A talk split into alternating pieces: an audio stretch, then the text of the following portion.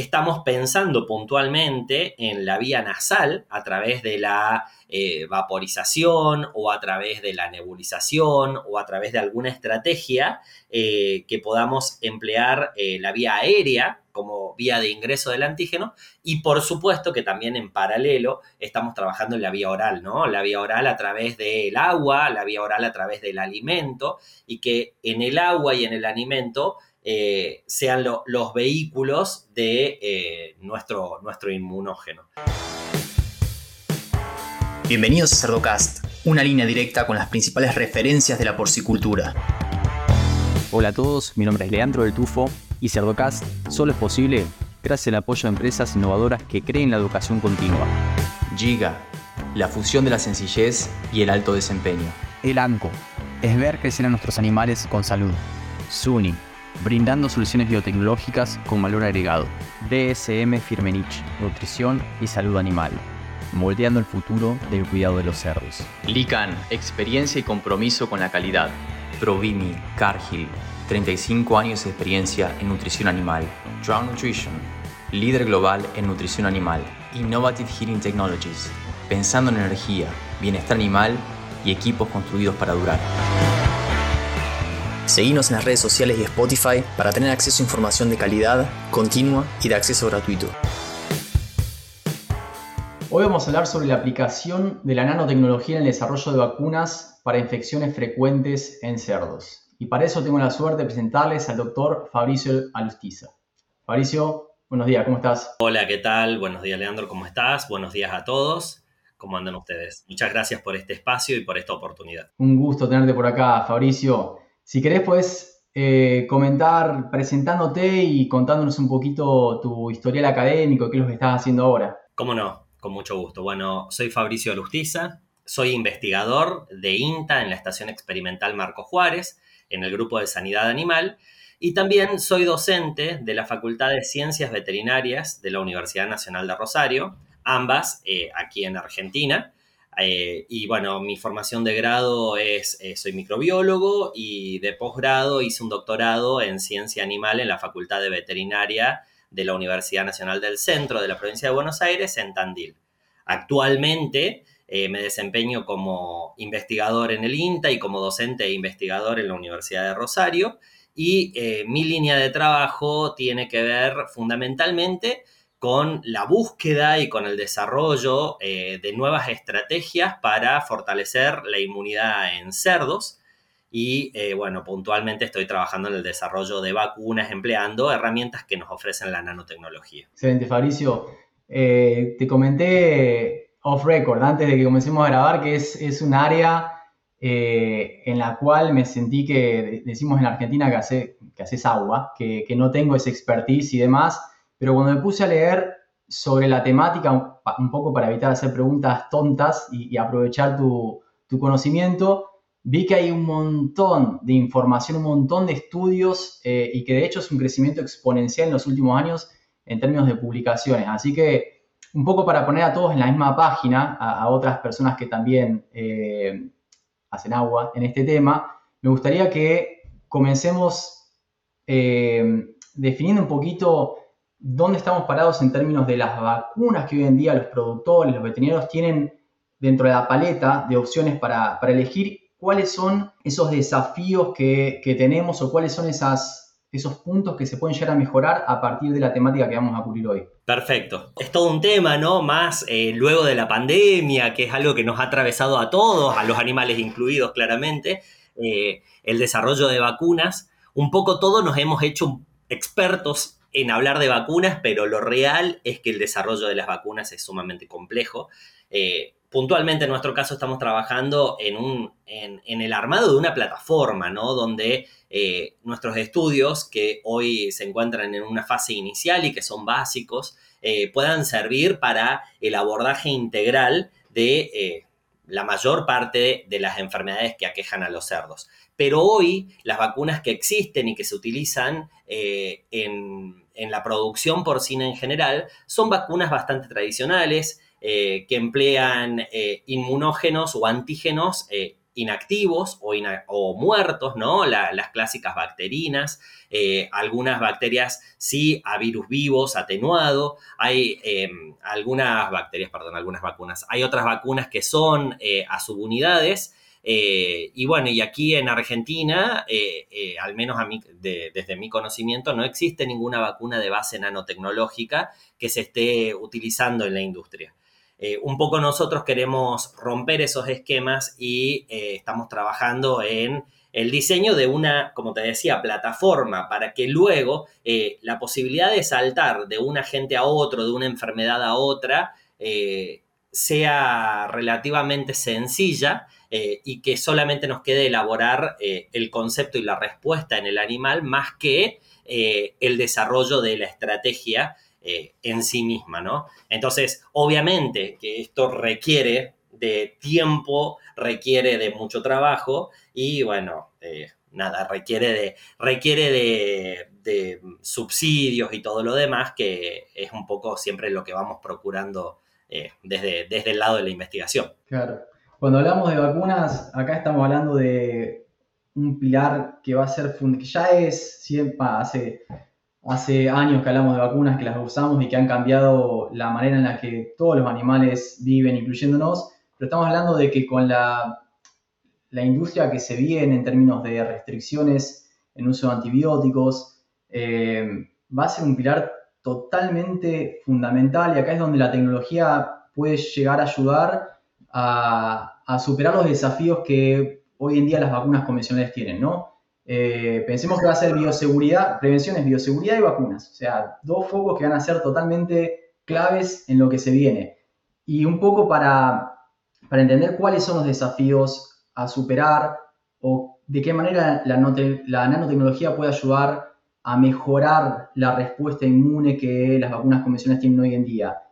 ¿Cuáles serían esos desafíos que existen el día de hoy con lo que hay disponible? Es es buenísima la pregunta y en realidad son un montón de cuestiones que podemos mencionar acá, ¿no? Hoy eh, la nanotecnología nos está ofreciendo un enorme pool de herramientas, vos los comentabas un poquito al principio, ¿no? Se ha incrementado de manera exponencial la cantidad de información, eh, la cantidad de conocimiento en relación a la nanotecnología y en relación a la enorme diversidad de herramientas con las que hoy contamos.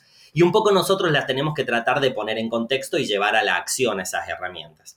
Eh, hoy la, nanotecnología nos ofrece la posibilidad, por un lado, de eh, eh, tratar de generar una alternativa más sustentable desde el punto de vista productivo y en eso buscamos nosotros trabajar estimulando el sistema inmunológico de los animales, debido a que obviamente la Organización Mundial de la Salud de hace un tiempo a esta parte viene alertando y viene avisando respecto del uso indiscriminado de antibióticos, respecto de evitar el uso de antibióticos como promotores de crecimiento, respecto de solamente reservar a estas drogas para tratar enfermedades infecciosas y no utilizarlas de manera preventiva, como es lo lógico que tenemos que hacer, porque no nos olvidemos que los antibióticos que usamos en los cerdos son exactamente los mismos antibióticos que usamos en la medicina humana y los mismos antibióticos que usamos para tratar otras especies animales también.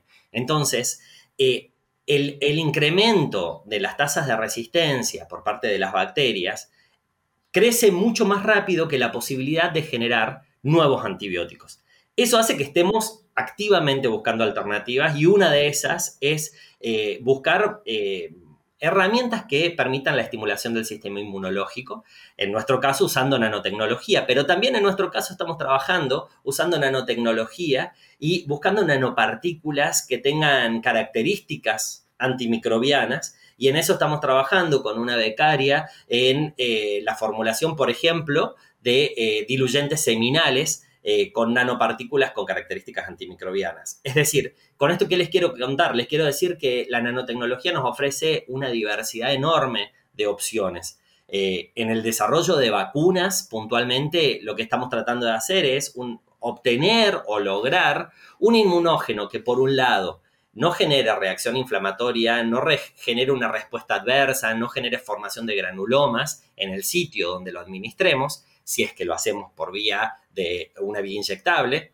También estamos trabajando en la administración, eh, administraciones free needle o eh, libre de aguja, ¿sí? Y ahí estamos trabajando en eh, la inmunidad respiratoria y en la mucosa oral, pensando en esas barreras, en esas mucosas, como un sitio blanco para estimular el sistema inmunológico y obviamente buscando estimular específicamente a las células eh, pivot de la respuesta inmunológica, que son en este caso las que presentan los antígenos a, eh, los linfocitos, ¿no? Puntualmente macrófagos, células dendríticas.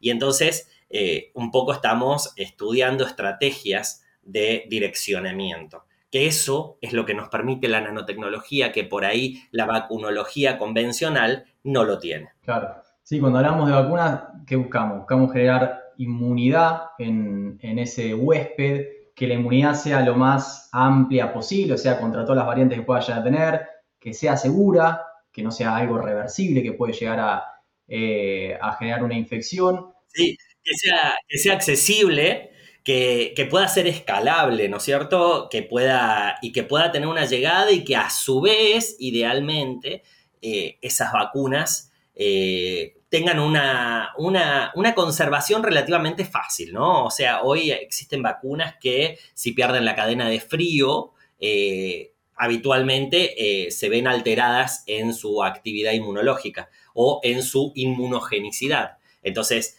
nosotros también tenemos ese desafío en mente de pensar en cómo la vamos a almacenar, ¿sí?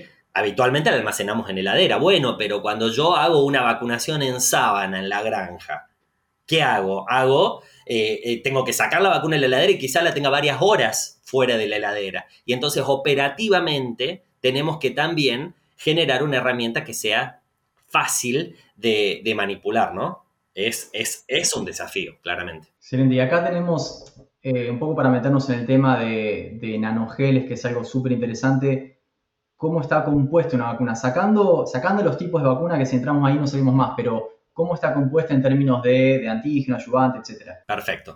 Bueno, hoy nuestra plataforma consiste en el uso de nanogeles, que los nanogeles a mí me gusta siempre eh, hablar de la nanotecnología como para que hagamos una referencia, ¿no? Porque por ahí suena como una cosa re compleja pero eh, para, pensar en la escala, ¿no? Para pensar en el tamaño. Ustedes imagínense que yo esté sujetando en mi mano ahora, en este momento, una pelota que no la traje para ilustrar, ¿sí? Pero que ustedes, la audiencia, me esté viendo desde la luna a mí, a la pelota que yo tengo en la mano. Esa es la idea de la nanoescala. En ese tamaño estamos trabajando, ¿no? Bueno, eh, en ese tamaño estamos trabajando con nanogeles y estos son eh, matrices poliméricas, es decir, son polímeros que se entrecruzan entre sí y dejan en el interior un entramado como si fuera una esponjita, ¿sí? A esa esponja, cuando yo la aprieto, ¿sí? Cuando yo la aprieto, libera su contenido y cuando yo la suelto y la dejo que se expanda, al expandirse incorpora en su interior agua y junto con el agua las sustancias que nosotros vamos a utilizar como inmunógenos, ¿sí? Valiéndonos de ese principio de que se puedan colapsar o contraer y que se puedan expandir o incorporar o hinchar e incorporar en su interior el antígeno, es nuestro trabajo. Y hacemos que ese colapso, esa transición, sea reversible por un lado, pero además que dependa de la temperatura del animal. ¿Por qué? Porque estamos trabajando con un material que a la temperatura fisiológica del animal colapsa y al colapsar libera los principios activos que van a ser los que eh, generen la respuesta inmune y que a temperaturas inferiores que la temperatura fisiológica del animal se mantengan expandidos conteniendo el inmunógeno en su interior. Y por otro lado, a esos nanogeles los estamos funcionalizando, es decir, los decoramos, le introducimos algunos patrones moleculares que hacen que la respuesta vaya dirigida a las células efectoras de la respuesta inmunológica, que son en este caso las células presentadoras de antígeno. Eso es en lo que estamos trabajando, ese es el desarrollo de nuestra plataforma. Por supuesto que para llegar a ese objetivo tenemos que hacer una serie de evaluaciones previas. Primero, por, por supuesto, caracterizar a los nanogeles, caracterizar la nanoestructura, tener un antígeno que sea compatible porque estamos hablando de nano, ¿sí? Entonces, lo nano, en, en un nanogel yo no puedo introducir, por ejemplo, una bacteria inactivada Es más, muchos virus tampoco caben adentro del, adentro del nanogel. Entonces hay que seleccionar bien cuál va a ser eh, el inmunógeno, cuál va a ser la estructura. ¿no? Acá estamos pensando en, en eh, antígenos perdón, particulados, ¿sí? como proteínas, como ácidos nucleicos,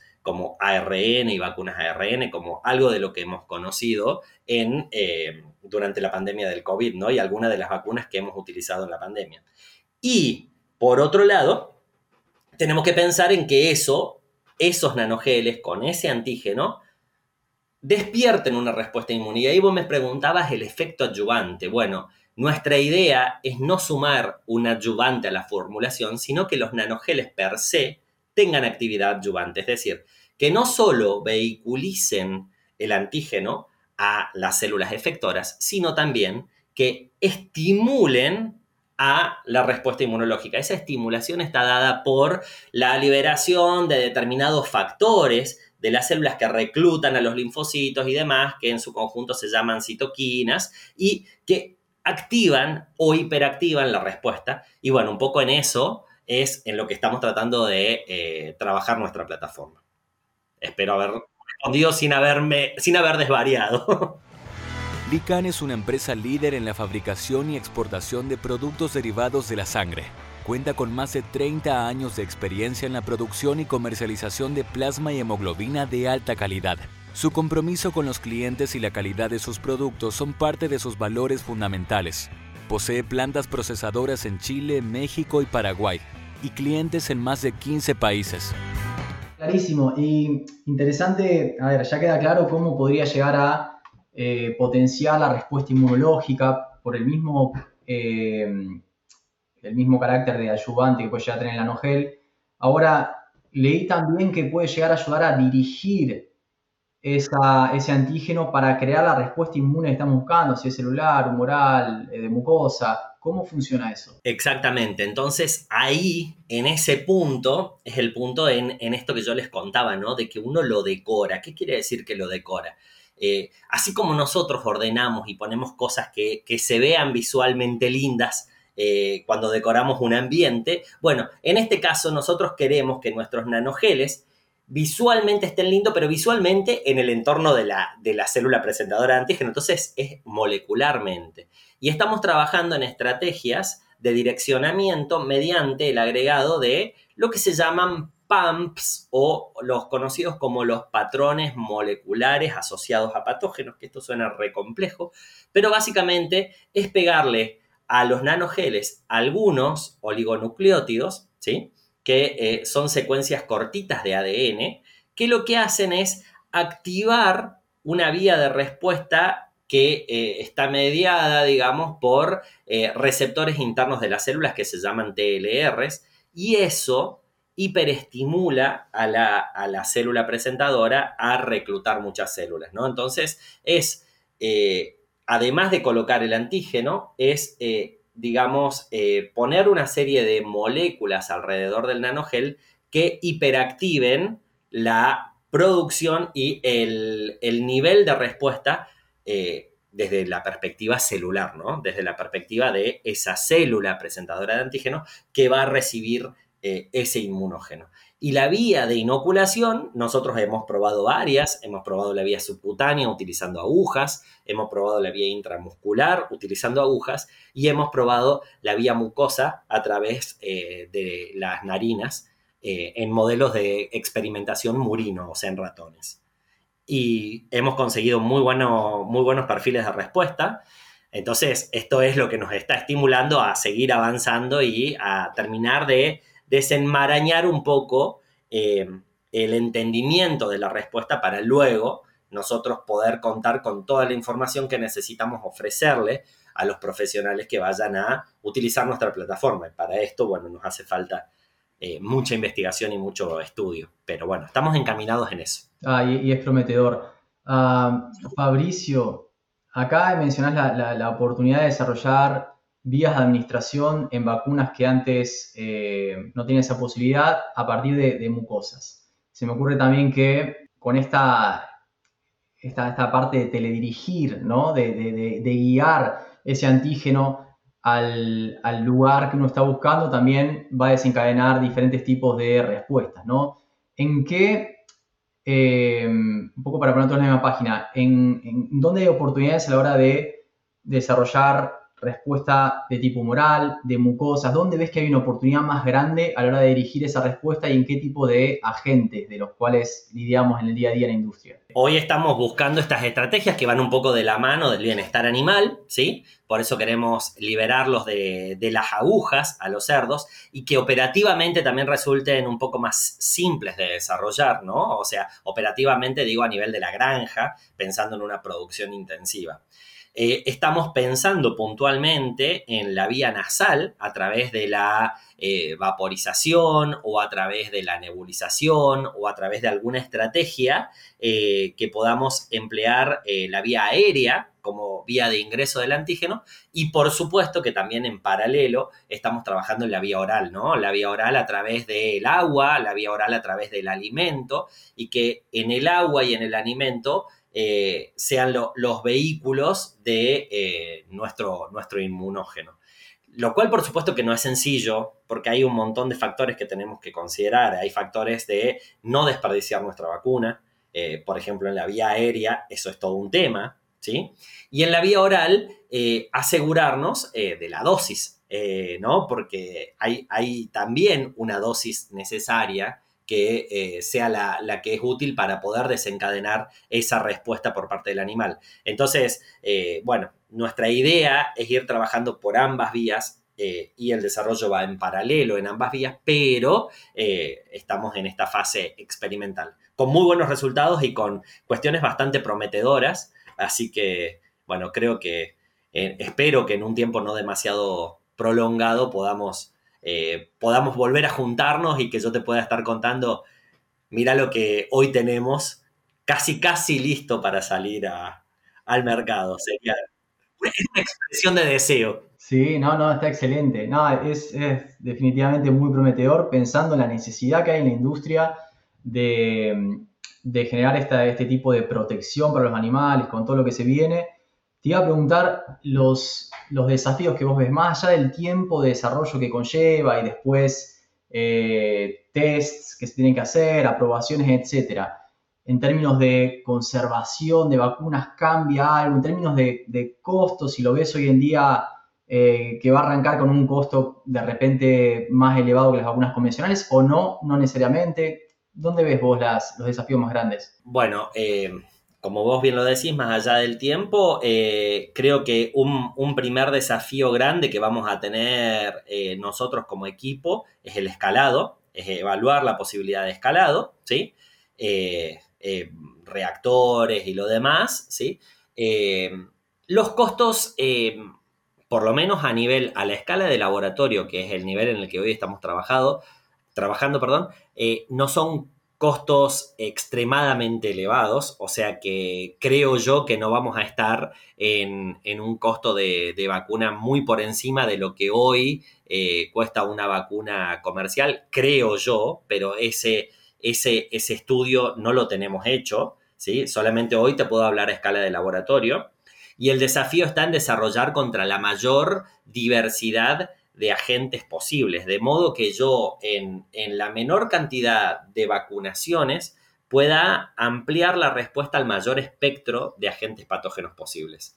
Hoy estamos trabajando con un modelo que es Actinobacillus pleuroneumoniae, ¿sí? que es el, famoso APP a nivel respiratorio, que produce bastantes eh, molestias cuando ingresa a una granja sobre todo, a una granja libre, eh, y es una enfermedad con alta morbilidad y con una alta tasa de mortalidad y es una enfermedad que tenemos aquí en Argentina y que está presente, te diría que en todo el mundo, ¿sí? Y que el patógeno tiene un montón de serotipos distintos y que los serotipos no necesariamente cruzan en cuanto a la inmunidad unos con los otros con las vacunas convencionales que existen, hoy vacunas convencionales, existe, por ejemplo, aquí en Argentina existe una en base a una toxina, un toxoide, que no es del todo eficiente. Y es por eso que nosotros queremos buscar otra estrategia. Pero por supuesto que APP no es el único agente que aqueja a los cerdos. Entonces, eh, el desafío también está en encontrar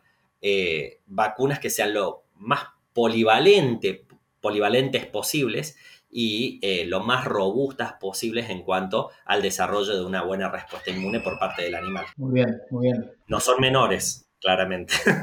y Fabricio, para entender un poco el, timeline, vos conocés mejor que, nadie el tiempo que puede llegar a conllevar efectivamente eh, desarrollar una vacuna que tenga este tipo de tecnología incorporada con los beneficios que, comentás. Para darnos una idea de la línea de tiempo, obviamente va a depender de, los resultados, que sean positivos, que, se puedan incorporar y demás, pero si fuese futurólogo, ¿en cuánto tiempo que eh, creerías que podría llegar a estar esta, este tipo de tecnología disponible a partir de, de la industria farmacéutica? Me encantaría tener la respuesta precisa para poder dártela y yo quisiera que sea en el menor tiempo posible. Hace siete años que venimos trabajando en este tema en, este, en este desarrollo puntual, ¿sí? Yo vengo, somos un equipo de trabajo, es un equipo interdisciplinario, en el que hoy ustedes me ven a mí, pero junto conmigo y de manera paralela y eh, de manera aunada, somos un montón de investigadores que estamos interactuando de manera simultánea, ¿sí? Eh, para tratar de eh, llevar adelante y lograr este objetivo que nos planteamos. Eh, si todo conspirara a favor nuestro y todo, todo tuviésemos las fuentes de financiamiento y los requerimientos necesarios para poder continuar trabajando eh, arduamente en esto, en un tiempo de alrededor, si fuera futurólogo, y esto es totalmente impreciso, eh, de 10 años yo creo que podríamos llegar a tener algo listo para presentar a las autoridades sanitarias locales para que pueda ser considerado y pueda pasar a ser evaluado. Pero es una estimación muy, muy personal, ¿no? O sea, esto no tengo un estudio que ratifique esto que estoy diciendo. Estoy diciendo, haciendo una futurología eh, agarrada de los pelos. No, no, ni hablar. Yo un poco para, eh, para también enviar el mensaje de que esto es, está en desarrollo, que no es inmediato, que hace falta un montón una consecuencia de, eh, de estudios positivos, pruebas, fondos necesarios, que sabes que eso es un desafío. Y la necesidad del trabajo interdisciplinario, y esto me encanta y quiero aprovechar este espacio para remarcarlo, ¿no? O sea, hoy eh, la producción animal requiere de la interacción de profesionales de distintas ramas de la ciencia que estén aunados y que tengan objetivos comunes y que trabajemos de manera conjunta con distintas visiones, con distintas perspectivas, con distintas miradas, para poder lograr eh, justamente un mejor producto y un producto que se adapte a las necesidades del animal, de los sistemas productivos que hoy tenemos, de los sistemas productivos que vayan a haber en el futuro, ¿sí? Y obviamente que sean amigables con el medio ambiente y obviamente que no impliquen el desarrollo de resistencias, que es un poco eh, intentar alinearnos con lo que nos pide hoy la Organización Mundial de la Salud y la Organización Mundial de la Sanidad Animal, eh, que logremos, ¿no? Estos son grandes desafíos y creo que eh, tenemos que trabajar unidos entre todos para, para lograr esto, para evitar el desarrollo de resistencias antimicrobianas, para mejorar eh, los sistemas productivos, eh, bueno, eh, para tener una mirada ambiental amigable, son un montón de cuestiones que tenemos que considerar, ¿no? Exacto, no. Te agradezco por ese, por ese mensaje final, totalmente de acuerdo. Son varios desafíos que ya están acá, pero se van a intensificar. Uno a veces ve Europa, ve la sesión en España, ve las limitantes que tiene y demás, y decimos, Acá tenemos otro tipo de problemas de este lado del Atlántico, eh, eso lo sabemos, pero, pero bueno, se puede poner mucho más compleja la cosa cuando las autoridades restrinjan el uso de manera más, más eh, estricta de los antibióticos y demás, el bienestar animal, etc. Así que para todo eso ustedes ven el tiempo, todos los que están escuchando ven el tiempo que conlleva cambiar las cosas eh, y para eso hay que prepararse con tiempo, porque no es un, no es un switch, no es un, un interruptor. Así que Fabricio, te agradezco que le estés dedicando a esto, que es, un área no solamente prometedora, sino que totalmente necesaria. Y, bueno, estaremos hablando eh, nuevamente para que nos vayas actualizando de, los avances que tienen en su equipo, ¿sí? Perfecto, sí. Muchas gracias a vos, gracias a toda la audiencia, gracias a vos por este espacio eh, y por darnos la posibilidad de dar a conocer un poco eh, nuestro trabajo, que si bien es bastante más básico que por ahí lo que eh, ustedes habitualmente realizan, está buenísimo que se den a conocer y, que se sepa que hay gente que viene trabajando en estos desarrollos y en estas cuestiones y bueno, que ojalá esto a futuro se cristalice en una herramienta que esté disponible para, para los cerdos y para los distintos sistemas de producción que hoy tiene nuestro, nuestra Latinoamérica querida. Fabricio, antes de dejarte ir, te voy a pedir que nomines a otros profesionales eh, que crees que puedan aportar a este canal de comunicación con muchísimo gusto voy a nominar a dos colegas, uno de ellos eh, con quien trabajo, que es eh, Fernando Besone, es médico veterinario y trabaja también aquí en el grupo de sanidad animal, eh, en resistencias a antimicrobianos. Y voy a nominar también a la doctora Laura Noelia Caridi, con quien gracias a Dios también trabajo, y ella está trabajando en el desarrollo y el empleo de nanoemulsiones para inmunomodular la respuesta eh, inmune a nivel intestinal de la Universidad Nacional de Río Cuarto. Bueno, Fabricio, muchas gracias nuevamente y te mando un fuerte abrazo. Un fuerte abrazo y gracias a vos. Y a los que llegan hasta acá, les pido que piensen también en otros profesionales de la industria porcina y le compartan este episodio, para que todos podamos sacarle provecho a la palabra de los principales referentes de la porcicultura. Un abrazo grande y hasta el próximo episodio.